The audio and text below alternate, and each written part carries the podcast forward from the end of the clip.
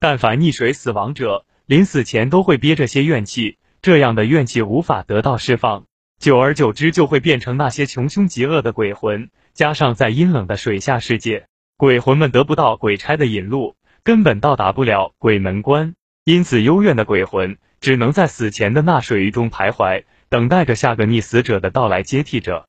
至今我还记得小时候奶奶交代过，村东的水塘，你们千万莫要去那里洗澡，最近那里有脏东西出现了。要是下河洗澡遇上他，就永远也别想回来了。在以前那水中冤魂未出现的的时候，每年的夏天，村东的清水塘边就是人们乘凉的最佳地方。在那塘边柳树依依下，土地庙不远处那棵四季常青的不老松，曾经就是我们孩提时留恋的天堂。可自从这塘中出现女鬼后，这里变得冷清诡异了，也成为了让人谈之色变的地方。我还记得李三出事的前几天晚上。在村中老者的眼里，那些死神的信使乌鸦一直哇啼惨叫着。说来也怪，那乌鸦叫声冷凄凄的，让人感觉毛骨悚然。而从古到今，每当乌鸦惨叫，村里就会有事情发生。像今晚有这样大的动静，村里肯定又要有横来灾祸了。到了第二天，人们又像往常一样去塘边乘凉，而我的这些小伙伴跟着大人也去了那里，在塘边戏着。我玩累了，又光着屁股跑去池塘洗澡。这池塘一直以来都孩子们夏天的游乐园，因为这池塘水温暖又不深，所以直到今天从来没有发生过溺水事件。我们在塘里嬉戏，在水中翻滚着，接着又比赛潜水，大伙儿玩得不亦乐乎。就在池塘中央，原本清澈见底的水下，不知道什么时候出现了一个黑黝黝的洞口，仗着水性，我们游到了那洞口上面，顿时感觉到不好。这片水域冷得透骨，而在同一个池塘的其他地方，水还是是暖烘烘的。我正要跟着大家说退回去吧，这里太诡异，就听见游在我前面不远处的李三惊呼着：“放开我，莫拉扯我的脚！”接着他在水中扑腾了几下，就莫名其妙沉下去了。水性极好的李三竟然溺水了。在他不远的，我看见，在他溺水的全部过程，我看见了他脸上露出惊恐的表情。还有淹死前的惊呼：“放开，别拉扯我的脚，我不想跟你下去。”就在我转身招呼着大家快退回去，我遇上了，在我不远处的水下潜游着一个白衣女人，那惨白的脸上露出诡异笑容。她在水下速度极快，很快就游到了我身边。就在这时候，我耳边突然听到冰冷声音：“下去吧，下面的世界很好玩，你的朋友还在等着你。”那女人追上了我，本想甩到开她逃命。可我感觉那双脚好像动弹不起来了，于是我回过头来，只见那惨白的鬼手已经抓住了我的脚腕，那苍白的鬼脸露出凄冷的笑容，顿时那恐惧袭扰了上来，拼命的划着水。可无论我怎么努力，就是在原地里打转，我被那水鬼拉扯着，感觉到自己身体慢慢下沉了。惊慌之中，那水便从我的鼻子灌进了肺部，顿时意识变得模糊了起来，而我眼出现另外一个场景。李三在前面的招呼着我们，大伙儿在田野奔里跑，嬉笑着。他李三的背篓装的都我们辛苦抓到黄鳝鱼，他不时的回头对着我们说道：“快跟上我们烤鱼吃去了，只想吃到那香喷喷的烤鱼。”我紧紧的跟着他，可忽然间我感觉身后的龙五、十三、唐四等人都消失了。我招呼李三停了下来，要求他一起等待着龙五他们，可他还在奔跑，并对着我喊道：“他们不来的好。”那背篓里的鱼就是我们的了，不好那么大声呼喊说道：“大家一起找的鱼，我们再等等吧，要不回去他们又得骂我们两个。”这时候不知道从那里冒出个女人，她恶狠狠说道：“他们，你们的朋友到安全地方了。既然你下来，那就等不到他们了。什么安全的地方？”我脑海突然想起了些事情。我们刚才是在水中游泳，后来就遇上了李三溺水了，现在怎么会出现在旷野中呢？这是我的幻觉吧？那我现在应该还是在水中。想到这里，我冲着那女的吼道：“你就是拉扯着我们下水的女人吧？我要上去了。”原本还很和气的李三跟着咆哮道：“你都下来了，就留下陪我吧。”说完，他伸出手，一下子把我抱起。我意识到糟糕了，尽力挣扎着，可就摆脱不了。他俩正拉扯着我走进田野的更深处，我忽然感到自己迷茫，难道自己就这样死了？可能是我命不该劫。这时候我耳边传来：“快快把他拉上岸，还有一个沉下去了。不知道过了多久，我忽然感觉到鼻子一阵辛辣，便勉强睁开眼看着。正午的阳光刺得我眼睛有些睁不开，我只能眯着眼看着。正好看见父亲待在身边，他高兴地说道：“总算把你从鬼门关拉扯出来了。”而我身边的李三再已醒不来了。此时他正躺在我旁边不远处的草地上，他怒目眼睁着，脸上惊露出了惊恐的表情。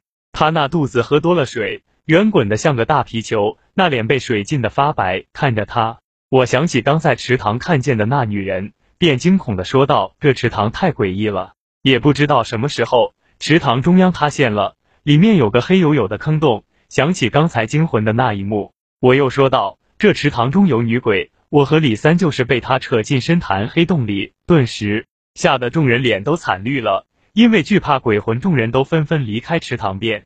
万幸中活过来的我，只好跟着父母回了家。当夜我便感觉有些异常，只要我闭上眼，那池塘中的女鬼就会出现在我的眼前。那苍白的眼睛发出惨惨的绿光，那诡异的笑声常在耳边响道：“下来吧，你的朋友李三在下面，好孤单。”从那以后，去池塘边的人渐渐稀少了。到了晚上，乌鸦总是绕着塘边柳树啼鸣着，那些凄冷的叫声总让村里胆小的人夜晚不敢出门。而白天在李三的溺水处，那里总会莫名其妙的翻出些白浪。从那以后，就连水性很好的水牛游到那里，也淹死了好几头。晚上过路的人都会听到人游泳扑水声，可他们下去时候看却什么也没有。更加恐怖的事情是在七月鬼节那几个夜晚，村里好多人都听堂中传来冥冥哭泣声，人们都在传言那是溺死的李三鬼魂，在阴冷寒洞里哭泣着，日复一日。就这样过了七八年，李三溺死的事件已渐渐在人们心中消停了。当初我每夜都会梦到的女鬼面容，现在也随之消失。那年我就离开董云村，去城里读了高中，而那些活着的伙伴也都出了打工了。可村里的小孩又开始下塘洗澡了。村里的长辈们都知道当年发生的水鬼索命，可都错误的认为冤魂李三投胎了。他们忘了当年邻村妙安的张法师交代。溺水死亡者灵魂出窍后，都会躲进寒潭深处，没有替死鬼是不可能转世的。何况在里的清水塘地里风水属于死的绝地坑洼地，冤气聚集后不容易散开，会让他鬼魂变得更加凶残。就在我读高三的那年夏天，又发生了像当年我们溺水的情景，溺水地点都是在那个深潭的上方。更为惊悚的场景，就是那个被怨魂缠身的大鲤鱼攻击了闯入者。当天状况太惨了，等村里的大人们都反应过来后，人们只从池塘里捞上来了三具尸体。到了晚上，村里的老少都沉浸在悲痛之中，特别是那乌鸦冷凄清的惨叫，让人毛骨悚然。而在村东的池塘里，那诡异的哭泣声，搞得大家人心慌慌的，越来越恐惧了。村里的老辈都知道淹死的人怨气太重，他们会纠缠着活着的人，如果不给他们安魂超度。往后会出现更恐怖怪异的事情，大伙儿决定请张法师在冤魂集聚的池塘边开坛做法。果然，当天张法来到了塘边，就对着大伙们说：“这里冤魂太多了，他们就躲在那个寒潭下面。那前几年冤死的那些鬼魂都躲在下面。你们听到村里明明哭泣声就从这里发出来的。”张法师让着众人帮忙起坛了。原本是月朗星稀的夜晚。突然阴风阵阵，吹得人们心里发毛。张法师神色显得有些紧张，他抖擞着身体说道：“坛中住着一个水鬼，凶残的很，只有动用法术把他赶出去了。”于是他把大家事先准备好的钟馗雕像在法坛前开了光，他吩咐道：“到了子时就把钟馗沉入深潭里。”现在的塘边灯火通明，大家都在看着张法师忙活着，而锣鼓队绕着塘边敲打着。就是想激怒这水中之鬼，等他现身后，人们就用那开了光的钟馗驱赶着他离开这里。到了午夜子时，阴风果然大作起来。张法师赶紧对着大伙说道：“那水鬼要现身了，大家莫要惊慌，你们要抓住时机，把钟馗请到深潭就行了。”张法师刚说完，这时候深潭的水翻滚了起来，大伙儿脸上露出了惊恐的表情。快快，你们把钟馗抬上木架子。张法师吩咐着大伙，把雕像抬到深潭上方，做好了一切的准备。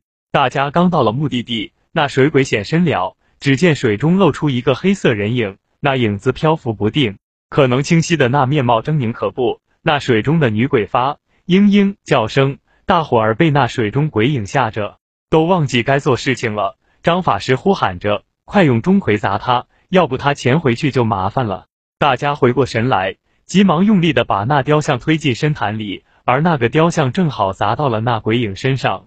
只听见那一声凄惨叫声，那鬼影飞灰烟灭了，而翻滚的白浪慢慢的恢复了平静，夜空的乌云被月光冲淡了。一轮皎洁的明月又挂在了天边。张法师对着大伙们说道：“那水鬼被开了光的钟馗砸得魂飞魄散，那几个淹死的小孩等时机成熟，我会想办法超度他们投胎的。”董云村池塘诡异的水鬼故事结束。现在我已远离儿时的故乡，当年那些伙伴都各自成家立业了。可听母亲在电话里提到，那池塘偶尔会在风雨交替的夜晚传出诡异的哭泣声。